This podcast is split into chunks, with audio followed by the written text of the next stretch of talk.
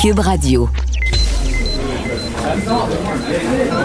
Silence. Veuillez vous lever. La cour présidée par l'honorable François-David Bernier est déclarée ouverte. Entrez dans les coulisses de la justice. Écoutez, vous serez pas jugé. Ils appellent à la barre les acteurs de l'actualité. Oui, votre honneur. Avec François-David Bernier. Avec François-David Bernier. Avocat à la barre. Cube Radio. Bonjour, vous êtes à l'écoute d'Avocat à la barre. Aujourd'hui au menu, euh, on parle des caméras corporelles. La SQ qui a un projet pilote. Daniel Cléroux, policier à la retraite, vient nous dire est-ce qu'on peut prendre la situation des États-Unis et la calquer au Canada? Est-ce que c'est facile d'implanter ces caméras corporelles? Euh, Mathieu Bock-Côté euh, a lancé un nouveau livre, La Révolution racialiste. C'est un autre virus idéologique pour lui.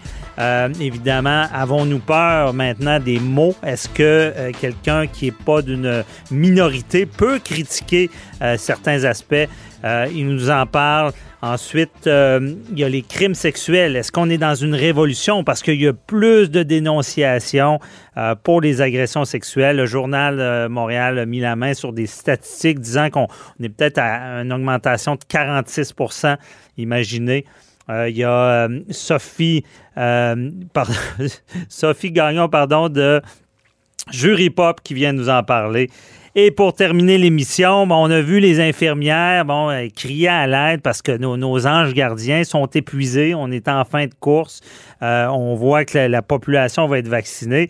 Mais comment faire pour éviter l'épuisement professionnel? On en parle avec Patrice Ouellette, notre gestionnaire de haute performance. Votre émission commence maintenant. Vous écoutez. Avocat à la barre. Les caméras corporelles sur les policiers. On sait que les vidéos euh, policiers euh, sont au cœur de l'actualité. Euh, êtes-vous pour ou contre ces caméras-là? on sait que ça fonctionne beaucoup aux États-Unis. Ici, ben, il y a la SQ qui va déployer des caméras. Il y a les, patrouilleurs du plus grand corps policier de la province, qui, est la Sûreté du Québec, vont, ont commencé à porter la semaine dernière les caméras portatives. Dans le cadre, c'est un projet pilote, par contre. On veut évaluer euh, l'usage de, cette technologie-là parce qu'en 2021, on a la technologie. Mais ça va soulever évidemment toutes sortes de questions, euh, à savoir ben, quelle, est la limite, euh, quand on l'allume, quand on l'éteint, qu'est-ce qu'on fait avec ces données-là, est-ce que on les détruit, est-ce qu'on les garde, ensuite de ça, ben, jusqu'où on peut aller dans, dans il y, a des événements, bon, quand on pense à la violence conjugale, il y, a des lieux qui peuvent être filmés. Donc, beaucoup de questions. C'est pas parce que ça fonctionne aux États-Unis que nécessairement ici, on peut l'appliquer tel quel. Et qui de mieux qu'un policier à la retraite pour nous éclairer euh, sur tout ça? Daniel Cléroux qui est avec nous. Bonjour.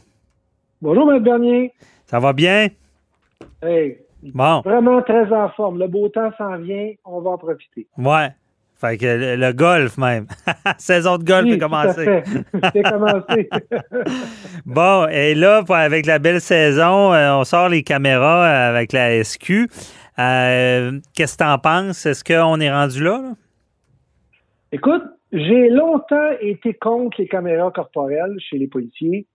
Euh, et puis, avec pour plusieurs raisons, dont je trouvais qu'on enlevait un petit peu de d'autonomie à, la police dans de la façon dont il va faire ses interventions. Malheureusement, avec la venue des cellulaires et des gens qui filment partout, ben tant qu'à se faire filmer, on a tout aussi bien de filmer nous-mêmes, comme ça au moins on pourra montrer ce qu'on veut, ce que, tout ce qui doit être montré, non pas ce qu'on veut, mais tout ce qui doit être montré. On veut le vidéo complet, là. On veut le vidéo complet, on veut savoir ce qui s'est passé avant, pendant, puis après. Sauf que là, euh, quand je fais un petit peu de recherche, là, on s'aperçoit qu'en 2016-2017, je ne me trompe pas, le SPVM a fait une démarche là-dedans pour pouvoir les mettre en place. Ils ont fait un projet pilote, eux autres aussi. Et finalement, ils n'ont pas donné suite. La raison est fort simple, François. L'argent. Ah. Ça coûte cher. Ça coûte très cher mettre les caméras corporelles sur les policiers. Deuxièmement. Pourquoi, pourquoi, sais-tu?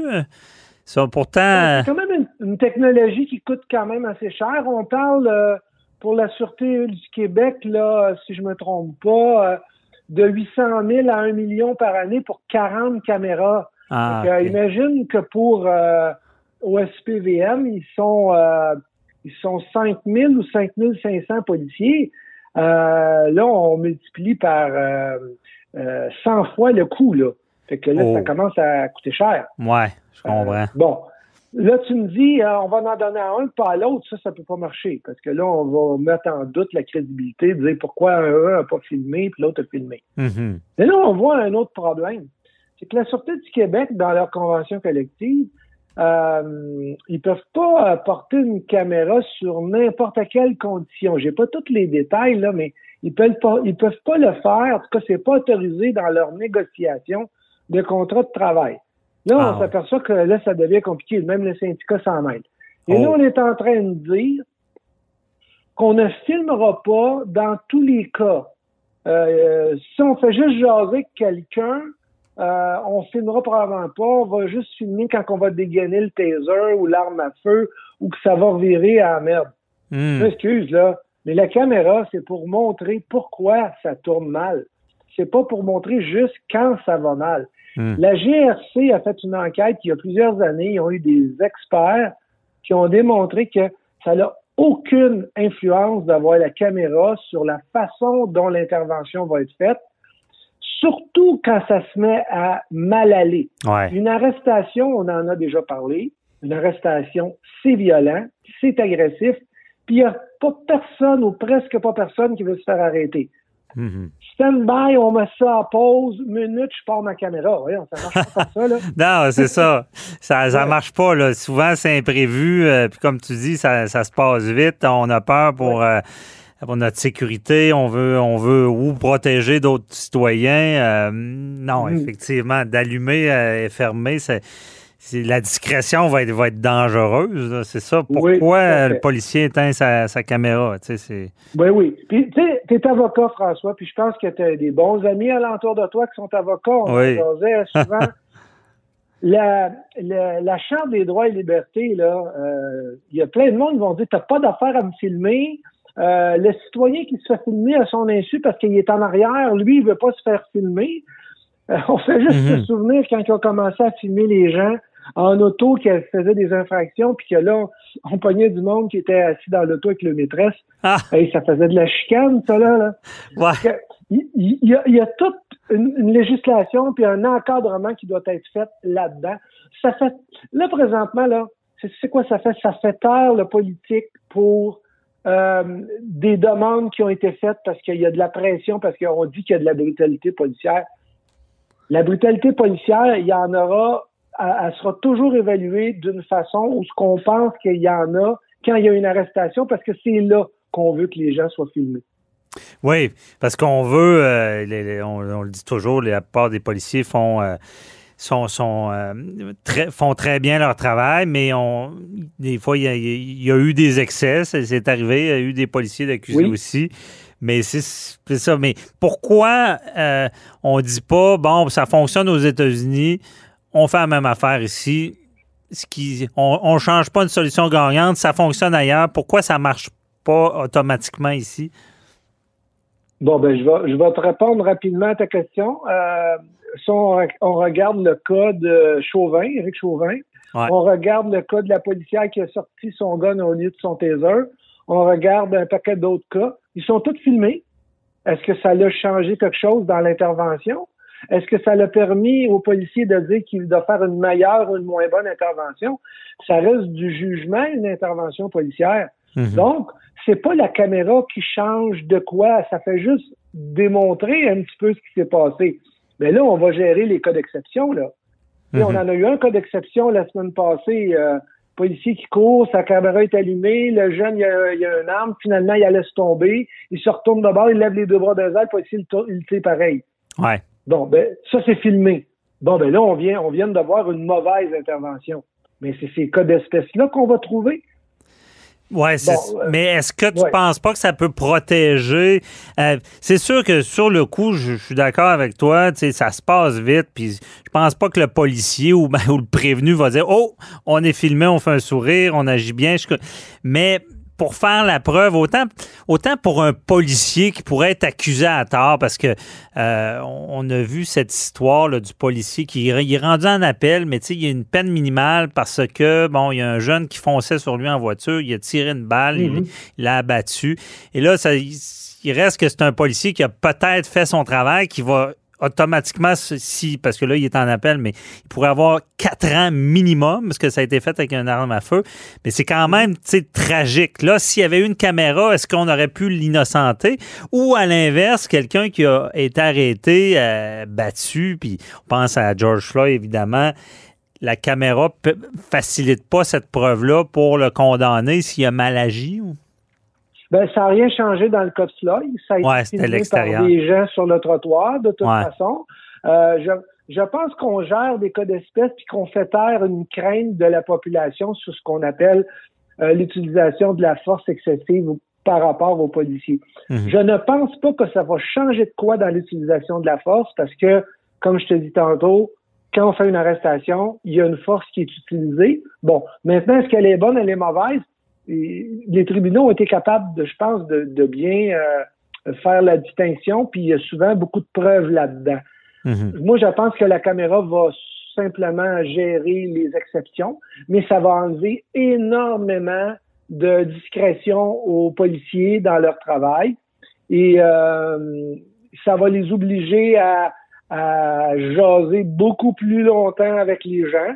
Et puis, la personne qui est filmée, qui sait qu'elle est filmée puis qui veut pas collaborer, elle va être baveuse. Je suis convaincu parce qu'elle sait qu'elle est filmée puis elle va essayer de faire perdre patience. Ouais. Je le dis, il, en faut, il, faut en venir là parce que de toute façon, on va être filmé par quelqu'un. Quand ça se met par le fort, il y a quelqu'un qui filme. Hum, hum. OK. Donc, ça changera pas. Dans le fond, c'est ça. C'est, on, c'est peut-être pas la solution, mais on n'a comme pas le choix parce que tout est filmé maintenant. OK. C'est un mal nécessaire. C'est un mal nécessaire. Parce que je comprends bien ta position. Il y a une situation aux États-Unis qui est différente et que ici, c'est peut-être pas la même chose. Euh, l'application n'est peut-être pas la même chose. Il y a peut-être plus d'effets pervers ici qu'il y en aurait aux États-Unis, vu que le, danger est peut-être moins imminent. Puis, je vais juste faire une référence. Aux États-Unis, euh, le port de l'arme est autorisé dans plusieurs États. Il y a plusieurs personnes qui ont le droit d'avoir une arme à feu, qui se promènent sur la rue avec une arme à feu. Mm-hmm. euh, tu sais, moi, je me souviens, j'étais allé, euh, j'étais allé au Nevada, puis il y a une petite fille de 17 ans qui rentre au dépanneur avec un arme dans la ceinture en arrière, puis elle est en vélo. Aïe, aïe. Je dis, qu'est-ce que tu fais avec ça? Elle me dit, ben, au cas où je me fasse attaquer. Wow! J'ai arrêté d'y parler. J'ai eu peur qu'elle me prenne pour un agresseur, là, ah. quand même, tu sais. Mais là, mais tu sais, c'est un peu ça. aux États-Unis, ils ont, ils ont une, une, euh, une réalité qui est totalement différente, c'est vrai. C'est totalement différent. Mm. Et puis, tu sais, des caméras, il y en a partout aux États-Unis. Tu sais, ce qu'on appelle le Big Brother, là-bas, là, partout ce que tu vas, t'es filmé, puis c'est mis public. Écoute, la police met public des vidéos d'intervention, puis ils la garde même pas en preuve pour se rendre au procès juste pour montrer à la population. Nous, chez nous, on voit pas ça. Ouais. Non, je, suis d'accord là-dessus. À suivre, on verra. Mais je comprends mieux le, le, le, peut pas calquer une situation euh, dans un autre pays parce que c'est différent. On, verra, mais quand même, comme tu dis, c'est nécessaire, donc mal nécessaire. On verra qu'est-ce qui se passe avec ce projet pilote-là. Mais euh, Daniel, d'après toi, on, on se rend là. là. On s'en va là, mais on s'en reparlera quand on parlera des millions, voir de combien ils vont en mettre et de quelle façon ils vont l'utiliser. Ça, ça fait beaucoup parler nos gouvernements là. Non, effectivement. Puis on verra toutes les contestations parce qu'il y en aura, on, se le cache pas. Merci beaucoup. Québec, hein? Alors, on est des bons revendicateurs euh, des droits. Oui, tout mais, euh, merci, Daniel. On se reparle dans un autre dossier. bye. bye.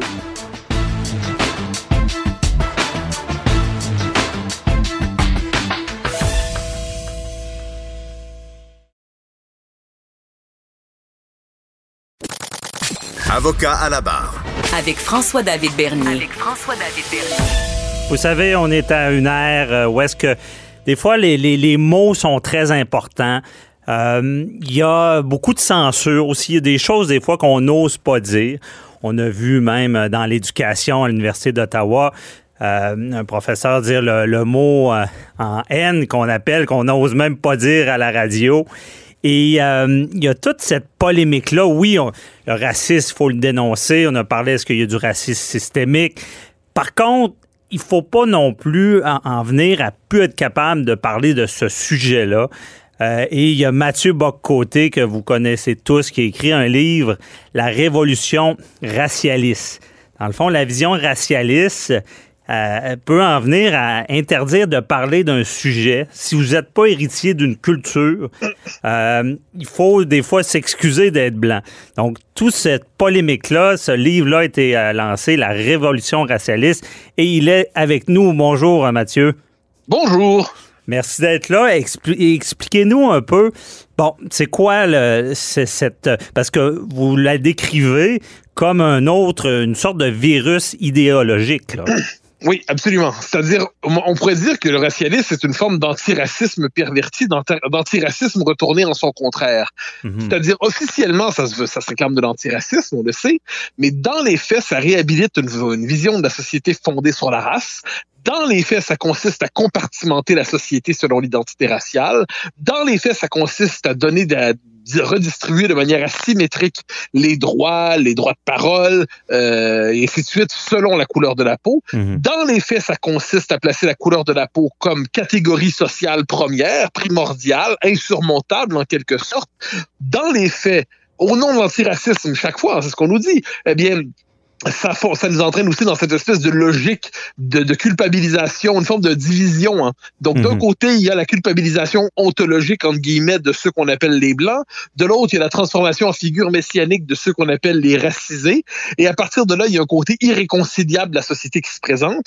Il y a toute une logique de censure qui s'installe avec ça. Il y a cette idée qu'il faudrait déconstruire l'idée d'universel, qu'il faudrait déconstruire l'idée de nation, parce que tout cela ne serait que des masques au service de la suprématie blanche. Donc, c'est toute une espèce d'univers idéologique qui s'est imposé très brut, en fait, qui, qui émergeait depuis euh, plusieurs années, mhm. et qui s'est imposé très brutalement euh, depuis euh, quelques mois, un an, deux ans, trois ans, mais là vraiment en accéléré. Et ce que j'ai cherché à faire, c'est à décrypter le logiciel idéologique derrière ce que plusieurs sentent comme une espèce de, de bulldozer qui, idéologique, idéologique qui passe, mais qui parviennent pas à le comprendre. Donc moi, je cherche à décrypter, donc en voyant le sens des mots, la, les, les, différentes logiques à l'œuvre à travers ça, euh, puis jusqu'à jusqu'où ça va aller. Oui. Et est-ce qu'on peut décrire ça aussi comme on entend souvent dire, bon, il peut y avoir du racisme positif?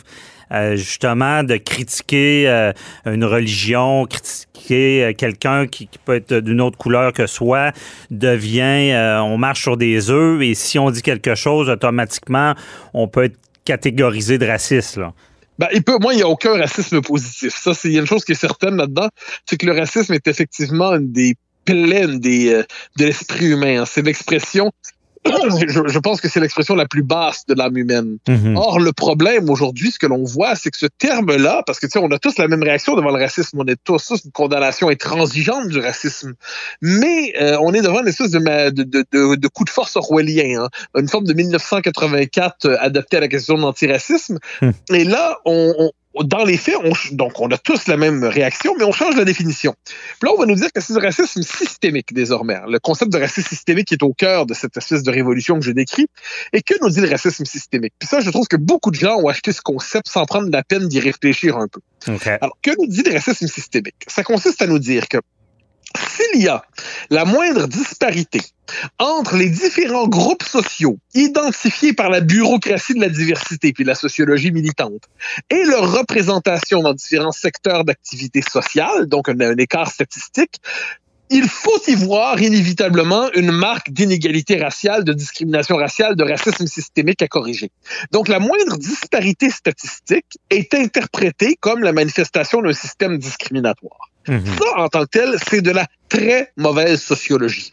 Or, c'est quand même parce qu'il y a une espèce d'effet de bombardement statistique, eh bien, on nous dit, voilà, vous voyez, il y a une telle disparité statistique, eh bien là, on nous dit, ça, c'est le racisme. Et là, on va en arriver à cette espèce de, de, de, situation ubuesque où on va nous dire que on, le racisme, ce n'est plus la discrimination raciale classique, ce n'est plus la haine raciale, c'est plus la hiérarchisation des races, non. C'est ce système producteur d'inégalités.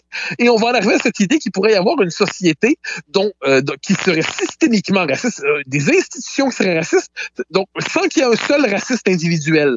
Donc on a cette espèce de, de, de, basculement mental. Et là, devant tout cela, me semble-t-il, nous sommes en droit de nous inquiéter devant cette espèce d'orwellisation du vocabulaire qui, euh, qui, dans les faits, coupe, falsifie le rapport au réel. Mm-hmm. je comprends. Et ben, parce que est-ce qu'il y en a au Québec du racisme systémique? Non, non, alors, ça pour moi, ce concept de racisme systémique, il ne tient pas. Ce qu'il y a au Canada, par ailleurs, c'est un racisme d'État à l'endroit des Autochtones. Ça, il n'y a pas de doute là-dessus. Mais c'est pour ça que la, la, la, précision des concepts est importante. Parce que racisme d'État et racisme systémique, c'est pas du tout la même chose. Est-ce que la loi, la loi fédérale sur les Indiens, le système des réserves, est-ce que tout ça, c'est une trace de racisme d'État? Est-ce que c'est du racisme d'État dans les institutions, sans le moindre doute? Mhm. Mais on peut pas confondre ça, c'est condamnable, mais sans la moindre nuance. Mais on peut pas confondre ça avec le procès qui est fait en racisme dit systémique contre la société québécoise par des gens qui, comme je l'ai dit, pratiquent une très mauvaise sociologie et qui, euh, sous le signe d'une forme de, d'illusion statistique, en viennent à voir partout du racisme. Et pour reprendre la formule de Benoît Charest, le, ministre, euh, il voit du, racisme surtout là où il n'y en a pas. Mhm. Et moi, je pense qu'il faut en finir avec ce concept de racisme systémique qui déforme la réalité de la société, qui est devenu un enjeu symbolique majeur. Hein, c'est-à-dire, c'est cette idée que si vous reconnaissez pas le racisme systémique, ben vous êtes probablement moral, vous êtes moralement dégradé et intellectuellement inachevé. Eh ben non, pour moi, c'est pas reconnaître le racisme systémique, c'est mhm. se soumettre ou non à la théorie du racisme systémique. Et pour moi, c'est une mauvaise théorie qu'il faut critiquer, même si ça nous vaut les insultes de certains militants. Effectivement, mais c'est dans ce dans le fond, ce que vous dites, c'est qu'on on tombe trop facilement dans cette euh, catégorisation-là. S'il y a de l'incompréhension, s'il y a des gestes qui sont commis vis-à-vis des minorités, on, a cette tendance-là, voire étiqueté comme du racisme systémique. Ben, en fait, c'est que le, mot racisme systémique aujourd'hui est servi à toutes les sauces. Hein. Mhm. C'est-à-dire, il faudrait en voir partout les manifestations. Moi, j'aime dire, vous savez, le racisme systémique, c'est comme des, à la manière de croyants contrariés qui voient le diable partout et partout des preuves de son existence. Alors là, euh, peu importe ce qui arrive, ils voient du racisme systémique. Non. Alors, il faut le redire. Ce concept-là est profondément inadéquat pour décrire la société québécoise, la société canadienne, la société française. Ensuite, est-ce qu'il y a, est-ce qu'il y a des, euh, des injustices. Et oui, on peut parler de ça, il n'y a pas de doute, mais ce concept est inadéquat. Mhm. Ensuite, ensuite, on est tellement dans une situation de, comme je dis, d'orwellisation de la société que quand on est devant des manifestations de racisme du genre des ateliers non, des ateliers racisés non mixtes, hein, je traduis, des réunions réservées aux personnes qui s'identifient comme liées à telle telle telle minorité et dont les blancs sont formellement exclus. Mhm. ça, c'est de la discrimination raciale la discrimination raciale pure et simple, eh ben, on va nous dire que ça, c'est pas du racisme. Et puis, si on dit à quelqu'un. À cause que les Blancs n'ont pas été persécutés, euh, n'ont pas été cette eh, ben minorité-là. et, là, on tombe sur les théories de Mme Robin DiAngelo, qui est l'espèce de grande figure inspiratrice de cette nouvelle vague idéologique, qui va nous dire qu'en dernière instance, euh, raciste égale blanc. C'est-à-dire, si vous êtes blanc, vous avez été socialisé dans un environnement qui porterait en lui-même l'idéologie de la suprématie blanche. Donc, même sans le vouloir, vous seriez raciste parce que ça serait inscrit au fond de vous-même. Et inversement, si vous n'êtes pas blanc, vous pouvez pas être raciste même si vous détestez les blancs parce que vous n'avez pas le pouvoir qui serait nommé racisme. Mhm. Madame D'Angelo nous dit mot pour mot qu'une bonne partie de son travail consiste à modifier la signification du mot racisme. Eh bien, moi, je regarde ça, je le note, je l'aperçois, je le critique et je dis ne nous laissons pas bluffer par cette modification idéologique. C'est de la mauvaise sociologie. C'est aussi en dernière essence de la très mauvaise politique. Oui, mais est-ce que ça change cette mentalité-là? Parce que j'admets que c'est des sujets euh, que justement, si t'es pas dans la minorité, euh, la plupart des gens vont s'auto-censurer et pourront pas en parler librement euh, en, donnant son opinion réelle. Ah, Est-ce que ça change, ça? Ah, il y a une logique de censure incroyable en ce moment. C'est-à-dire, si vous, euh, ben, le, prix à payer pour se prononcer sur ces questions, euh, c'est très rapidement se faire étiqueter de la plus vile manière par euh, des militants et des, des et dont et plus encore des militants maquillés en experts universitaires. Ça, ce sont les pires souvent, mm-hmm. qui vont voir partout de l'extrême droite, du racisme, du sexisme, des phobies et ainsi de suite. Et ça, c'est une forme d'intimidation idéologique, c'est une forme d'intimidation morale, c'est une forme de de, de, méthode qui consiste à dire si vous avancez sur ces questions-là, on va vous étiqueter salement. Oui, mais c'est ça, c'est le problème que je vois. Puis je voudrais t'entendre, il nous reste environ deux minutes, mais pourquoi on, est supposément dans une société d'ouverture en 2021 sur, sur, plusieurs sujets, mais on sent que ce côté-là se referme. Pourquoi c'est pire maintenant, le racialisme? Ben, je, crois qu'on est dans ce moment, alors mon Dieu, ça, ça exigerait beaucoup de temps, mais globalement, je pense qu'on est, on, est depuis 30 ans dans des sociétés qui fonctionnent sur le mode de la, appelons ça la, diabolisation de l'histoire occidentale, qui serait fondamentalement, qui se caractériserait par le racisme, le colonialisme, la suprématie blanche et ainsi de suite. Ces idées-là se sont radicalisées.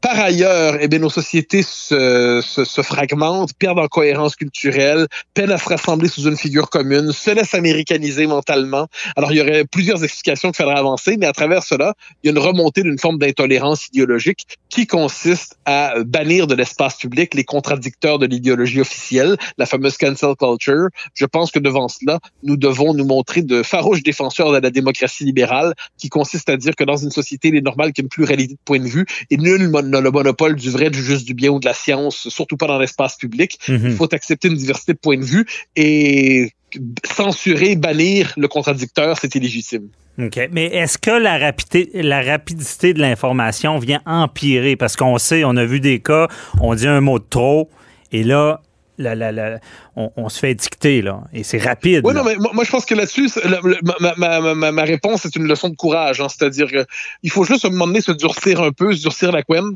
accepter que Bon, si on veut parler librement, il y a un prix à payer, c'est se faire insulter euh, hmm. sur les réseaux sociaux. Dieu, j'en sais quelque chose.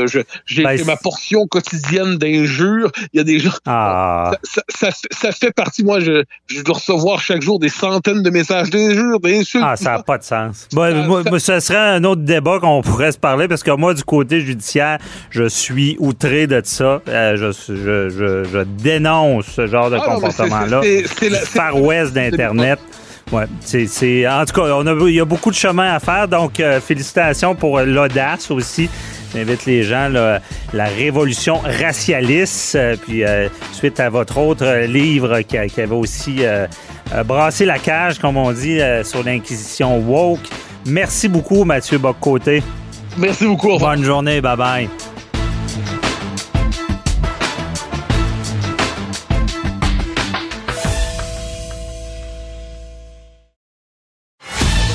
Avocat à la barre. Alors, je procède à la lecture du verdict. Avec François-David Bernier.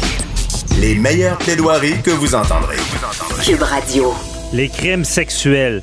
Il y aurait plus de dénonciations pour les agressions.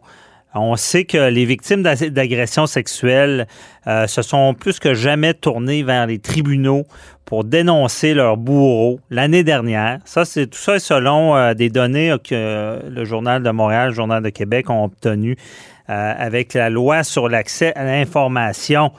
Et on voulait en savoir plus, donc on parle avec euh, Maître Sophie Gagnon, directrice de Jury Pop, qui est avec nous. Bonjour.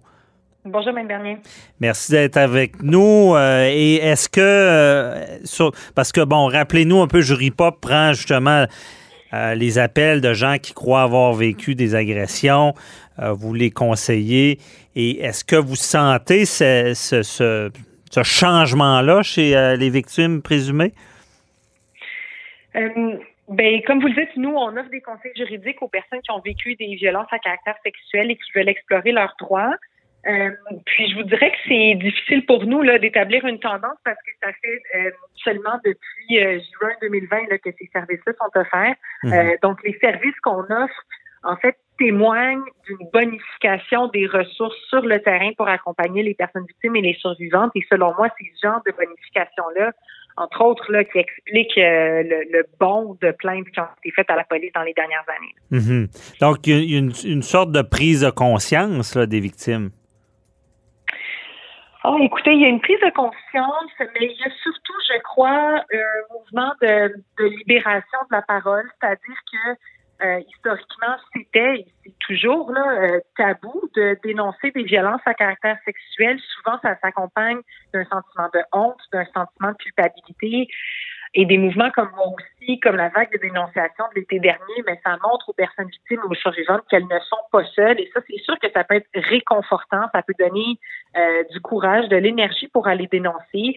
Euh, et dans les dernières années, il y a plusieurs ressources qui ont été soit mises en place, comme les services de jury pop, mhm. ou encore bonifiées. Je pense à certains services au DPCP, de certains CAVAC, euh, qui font en sorte que les, personnes victimes, les survivantes, se trouvent moins seules quand, elles, souhaitent explorer leurs options et éventuellement porter plainte. Mhm. Est-ce que euh, dans les appels, est-ce qu'il y a une, une, crainte qui est présente, justement, vous parlez de tabou, de honte, est-ce que euh, les gens qui voudraient dénoncer ont peur que la confidentialité soit levée, puis qu'ils soient reconnus, puis qu'ils doivent affronter d'autres personnes vis-à-vis de tout ça? C'est sûr que la, le, désir d'anonymat, de confidentialité, c'est un frein à la dénonciation. Euh, nous, ça nous arrive là que des personnes nous appellent puis nous disent ben moi j'aimerais ça euh, soit porter plainte ou encore j'aimerais ça m'assurer que la personne ne récidive plus, mais je ne souhaite pas que mon identité soit connue et surtout je ne souhaite pas que cette personne-là sache que j'ai porté plainte contre elle. Ben malheureusement le système peut juste se saisir d'une agression sexuelle si une plainte est déposée. Et pour pouvoir se défendre, bien évidemment, la personne visée par la plainte doit connaître l'identité du plaignant ou de la plaignante. Mhm. Alors, c'est sûr que ce désir-là, donc nous, quand on reçoit comme avocat, comme avocate, cette demande-là, ben malheureusement, le, le droit ne nous offre pas d'outils pour y répondre. OK. Donc, il y a encore de l'amélioration à faire. Les, euh, parce que ici, est-ce qu'on parle quasiment d'une révolution? Là, on parle de plus de 1600 chefs d'accusation d'agression sexuelle qui ont été déposés en, en 2020. C'est un sommet au cours des dix dernières années. Euh, il s'agirait d'un bond de 46% par rapport à 2016, euh, ce que les statistiques du ministère de la Justice révèlent. Donc, on est quand même dans, dans dans un changement très important. Là. Oui, puis quand on regarde les statistiques, c'est vraiment à partir de 2017 que ça commence à augmenter et ça, c'est une augmentation constante depuis 2017. Donc, c'est vraiment le point tournant, c'est manifestement le mouvement moi aussi.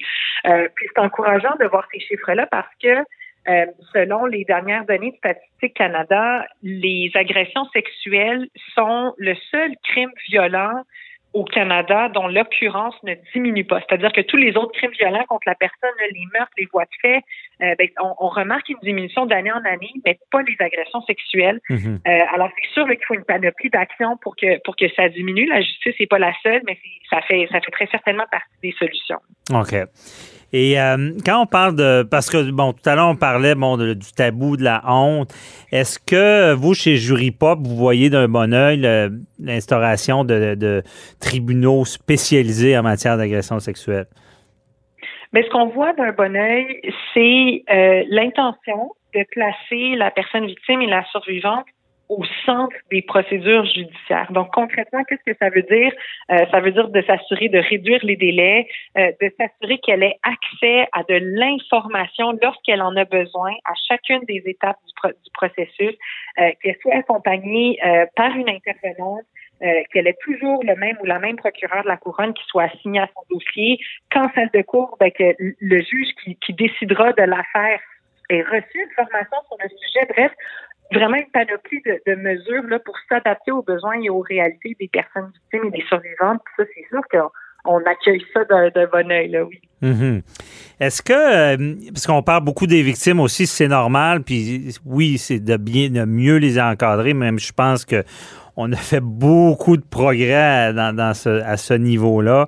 Mais euh, est-ce qu'il faut parler des agresseurs aussi qui, qui, euh, qui a des ressources pour. Est-ce que euh, en 2021, il, y a, des outils pour des personnes qui auraient des problèmes justement de violence, où on parle souvent de la violence conjugale ou d'agression. Oui, donc c'est quand même des enjeux différents. je me concentrerai plus sur la violence euh, sexuelle. Mhm. Euh, puis pour prévenir, puis là je, sors un peu de mon expertise d'avocat. À mon humble avis, c'est un changement de, de, culture qui est requis euh, pour que l'occurrence des crimes sexuels diminue. Je pense vraiment que c'est un enjeu de culture, de société, d'éducation. Euh, faut qu'on se faut qu'on définisse ensemble qu'est-ce que c'est un rapport sexuel qui est sain, qui est consensuel, qui est agréable pour tout le monde qui y participe. Mhm. Euh, comment est-ce qu'on cesse d'objectiviser les femmes, le corps des femmes? Euh, alors, c'est ce qui va être requis selon moi pour euh, pour que pour que on, assiste enfin à une éradication de la violence sexuelle. Oui, je comprends.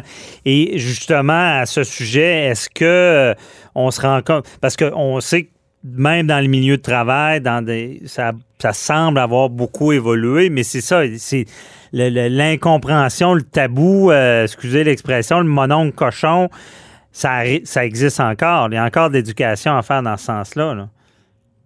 C'est certain. Puis d'ailleurs, une des raisons pour laquelle des personnes se sont se sont tournées vers les réseaux sociaux cet été, ben c'est justement parce que ce qu'elles souhaitaient faire, c'était pas nécessairement d'envoyer quelqu'un en prison, c'était d'envoyer un, signal à l'effet que la complicité tacite de l'entourage, de la famille, du milieu de travail, du cercle d'amis, quand justement un monon cochon ou un ami déplacé mm-hmm a des comportements inacceptables de manière répétée, euh, ben, elle souhaitait dénoncer ça publiquement. Euh, alors, il faut effectivement le mettre fin euh, à l'omerta qui entoure un peu des comportements comme ça qu'on continue trop souvent d'accepter. Oui.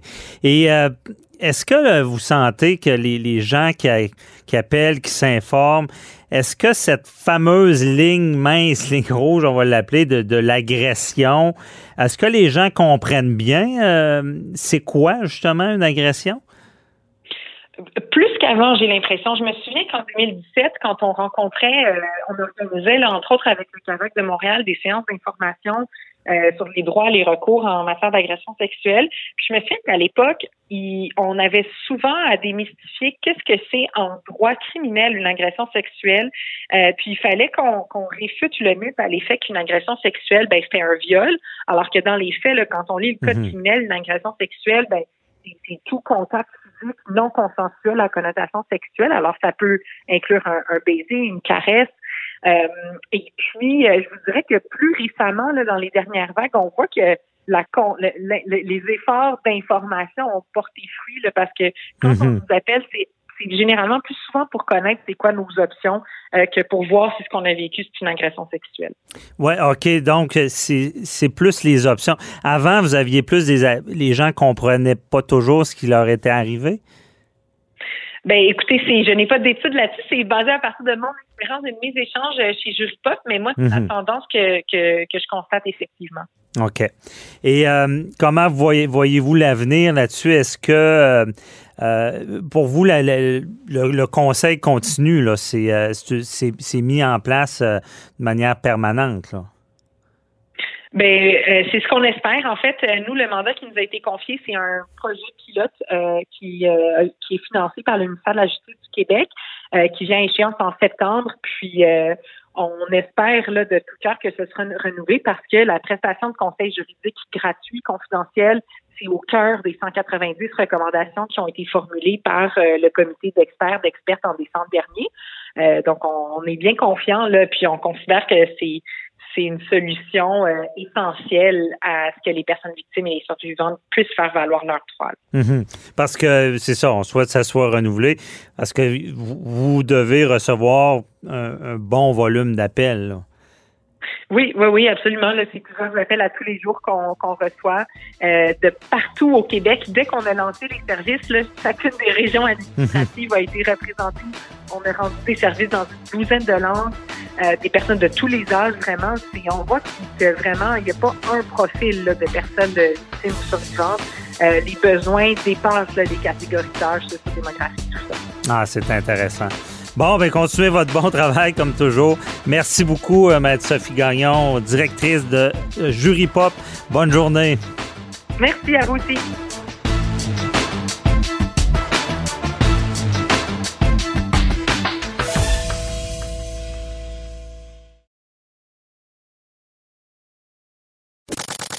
Avocat à la barre.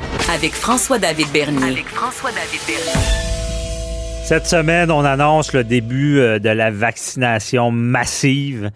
de la population. On sent qu'on est sûrement, on espère, être en fin de course, fin de marathon, parce que ça a été un marathon, pas facile. Par contre, à la fin, comme ça, c'est difficile. Euh, on sait, là, je pense à, nos anges gardiens, euh, gardiennes, les infirmières, les, gens du milieu de la santé. Euh, on s'est rendu compte avec un article de TVA euh, n'a jamais vu autant d'infirmières pleurer, beaucoup de démissions. Euh, ça a vraiment été éprouvant toute cette période pour eux. Euh, des infirmières à bout de souffle sont sorties de, l'ombre, qui ont dénoncé tout ça parce que on leur a imposé aussi par décret des heures supplémentaires obligatoires. On, a fractionné les vacances. Ça a été très difficile. Et ça nous amène à la mission à, à penser à ce qu'on appelle le burn-out. C'est quand on se rend au bout du rouleau et on en parle avec euh, notre gestionnaire de haute performance de la méthode 48 heures, Patrice Ouellette. Bonjour. Bonjour, Maître Bernier. Écoutez, je reprends vos paroles de début euh, du marathon et je dirais, j'ajouterais à cela un marathon ponctué avec des sprints aussi à l'intérieur du marathon. Effectivement.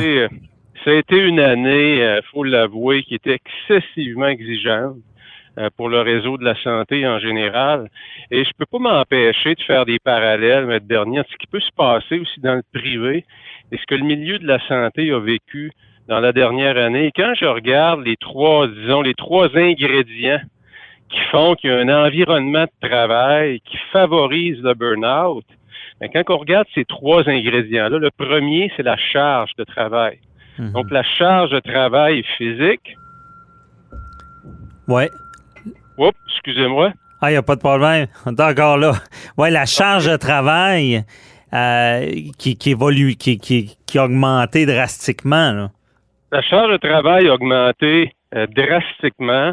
Et quand on regarde le deuxième élément, c'est la perception de manque de contrôle. Et quand vous jumelez une charge de travail qui est beaucoup plus importante avec une perception de manque de contrôle, et mettez par-dessus ça, Maître Bernier, des infirmières qui sont nouvelles. Et on le sait que tout ça est de la perception.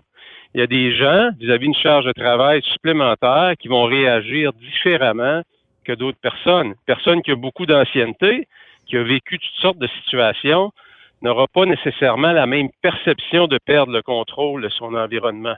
Et mhm. comme vous l'avez dit, on l'a vu par des lois spéciales ou des décrets, on a obligé les gens à travailler des heures supplémentaires sans trop tenir compte de la famille. Il y a beaucoup mhm. de ces gens-là qui ont, qui ont des enfants, ils ont d'autres euh, responsabilités et ils n'ont plus vraiment de contrôle sur leur travail. Et on le sait dans le domaine de la santé, souvent, il y a beaucoup de gens qui travaillent dans ce milieu-là qui sont des gens qui aiment rendre service. Et ça devient un peu un servicieux un peu comme dans le privé, les mhm. gens qui aiment plaire ou qui n'aiment pas déplaire et qui vont dire oui toujours, et ils vont être un peu euh, la première victime de dire oui, c'est eux-mêmes.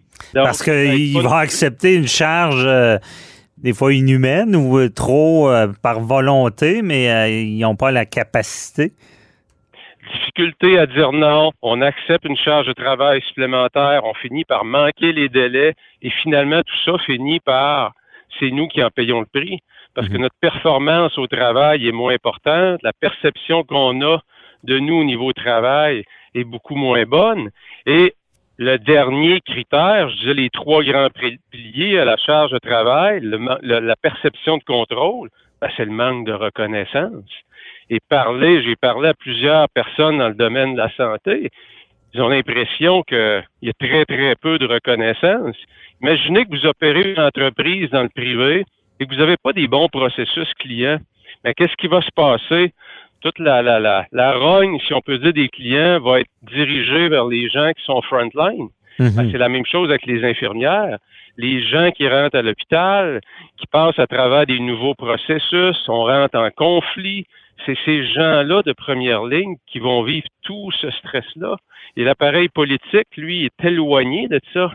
Alors, il y a comme un, débalancement, si vous voulez, de reconnaître tout l'effort. On en parle, on va le dire, mais est-ce que les gens le ressentent? Oui, parce que le premier ministre le dit souvent, mais est-ce que euh, la tape dans le dos, euh, est-ce qu'elle doit venir du gouvernement ou de, directement de l'employeur, du, supérieur? Mais là, le supérieur, il n'a peut-être pas le temps de faire ça, c'est le problème. Oui, puis écoutez, euh, c'est beau de le dire devant les caméras, mais quand vous passez des décrets et vous obligez les gens à rentrer travailler, qui doivent sacrifier leur famille, comment vous pouvez vous assurer que vos paroles ont vraiment un sens important auprès de ces gens-là? Il y a mhm. comme une, un manque de cohésion là, entre le discours et ce qui se passe vraiment. Oui, effectivement. Et euh, j'accroche aussi sur le deuxième euh, critère, perception de contrôle. En étant, ça, ça devait être terrible dans, dans le milieu euh, de la santé parce que le d'une journée à l'autre, d'une semaine à l'autre, on pouvait se retrouver dans l'état euh, comme on a vu en Ontario, puis de perdre le contrôle de, la pandémie, parce que c'est un ennemi euh, invisible, euh, silencieux, et tout ça devait doit jouer beaucoup, là, de pas savoir si d'une semaine à l'autre on, on, va perdre le contrôle. Absolument. C'est, écoutez, c'est c'est vivre, euh, c'est vivre l'enfer au travail. Hein. lorsqu'on perd le contrôle de notre environnement et qu'on a l'impression que tout le monde autour de nous sont un peu dans la même course, les pauses sont très très courtes, on mange un petit peu sur le coin du comptoir et on est toujours dans une espèce d'urgence. Alors vous pouvez vous imaginer, on épuise ses ressources physiques et le premier symptôme d'un environnement où il y a beaucoup de stress, c'est le physique. On va arriver le soir, on va être épuisé. Mais un environnement qui favorise le burn-out, non seulement il va tirer notre énergie physique, mais il va tout drainer notre énergie émotionnelle. On va arriver au travail et un petit quelque chose va nous faire pleurer parce que on devient excessivement émotif, on n'a plus de capacité à gérer nos émotions et ça, ça peut être très, très, très dangereux. Mais ça, c'est, ça doit être le signal. Quand on est rendu à pleurer pour n'importe quoi, on, doit se poser des questions. Absolument. Puis voyez-vous dans ça, c'est, souvent, hein, ça, c'est là que ça prend des bons gestionnaires, euh, des gens qui savent détecter et qui vont aider leur personnel à prévenir ça plutôt que continuer à pousser sur le personnel. Et ça, c'est pas donné à tout le monde. On le sait, les entreprises les, les, les gens quittent rarement une entreprise. Les gens vont quitter leur boss. Mhm. Alors, si on n'a pas les bonnes habiletés pour détecter ça chez ces leaders autour de soi, ben c'est sûr qu'on leur rend la vie encore beaucoup, beaucoup plus dure. Moi, je leur lève mon chapeau, Maître Bernier, parce qu'ils ont été excessivement sollicités et encore aujourd'hui, c'est excessivement turbulent comme environnement. Comme vous l'avez dit, d'une semaine à l'autre, d'un mois à l'autre, on ne sait pas ce qui va se passer. Mm-hmm. Et il y a énormément de divisions. On entend toutes sortes de choses dans les médias sociaux, des choses qui nous touchent. On se sent pas compris. Hein, les, opinions sont très polarisées, on le voit. Il y a des gens qui sont très, très, très polarisés sur euh, l'ouverture complète, pas de confinement, sans, sans vraiment aller du côté de la santé, qu'est-ce qui se vit au niveau de la santé? Et c'est difficile à vivre, tout ça. Mhm. Un écosystème qui est excessivement stressant. Ah oui, il y, a, beaucoup de, petits drames qui, qui se déroulent sous nos, yeux. Mais là, euh, on se rend compte qu'on bon, on devrait être en fin de marathon, euh, mais je sais pas euh, si je fais le parallèle à la course. Des fois, quand, on est à la fin, on voudrait déjà être arrivé. Puis c'est pas là que ça survient encore plus les, les burn-out quand ça se remet quasiment à aller mieux. Euh, parce que quand on est dans le bain de, de, de, se faire solliciter, qu'on travaille beaucoup, des fois on se rend pas compte. Mais quand on, on a une petite accalmie, des fois c'est là qu'on se rend compte qu'on a tellement été sollicité que ça nous affecte. Absolument, c'est un, un, excellent point. Mais euh, en général, les gens qui se dirigent vers le burn-out, il y a vraiment une grosse, grosse fatigue émotionnelle qui, elle, on la sent. On la sent le matin, on se lève, on est très émotif, comme on dit, on sent, euh, on sent au niveau de la poitrine que c'est pris, les émotions sont prises là. Euh, c'est très, très fort, le burn-out. Alors que souvent, lorsqu'on va donner euh, un blitz, comme on peut dire un sprint, on donne un effort physique, on va avoir besoin de vacances pour se reposer mais la, composante émotionnelle est beaucoup moins importante. Mm-hmm. Non, effectivement. Mais donc, l'émotion, c'est là le signe, c'est quand on n'a plus de contrôle sur nos émotions. Absolument. C'est euh, c'est souvent on rentre travailler déjà le matin épuisé. On a le stress de la famille. Écoutez, il y a des gens qui vivent énormément de, de, détresse. Hein. Je pense à la mère de famille qui a deux, trois enfants, qui est monoparentale. Imaginez, qui a aussi la responsabilité des enfants, qui vit dans un environnement turbulent, qui a peu de sommeil, et vous additionnez tous ces ingrédients-là ensemble, je peux vous dire, Maître Bernier, que euh, faut reconnaître, faut vraiment reconnaître l'effort colossal que ces gens-là ont fait. Ben ouais, faut être prudent parce que justement, oui, on pense aux travail, ceux qui, bon, l'école sont est fermée, euh, travailler à la maison avec les enfants, la, perception de contrôle des fois elle prend le bord euh, juste là. Ah, la reconnaissance, on voit pas ses patrons, on peut difficilement se déplacer au travail, ça peut être difficile. Puis le premier, c'était quoi encore la charge de travail? Bon, charge de travail, la, la perception de manque de contrôle, puis évidemment la reconnaissance. Bon, tous des, des ingrédients explosifs. Bon, en espérant que bon la, vaccination euh, ait bon train, on s'en était déjà parlé, et qu'on reprenne du mieux. Mais merci, euh, Patrice, euh, très éclairant. Donc, on, dit à nos auditeurs, rendez pas vous pas au bout du rouleau, essayez de voir les signes avant, avant coureur pour lâcher prise. Demander de l'aide. Oui, et demander de l'aide. Merci beaucoup. On se reparle la semaine prochaine. Un plaisir. Bye bye. Cube Radio.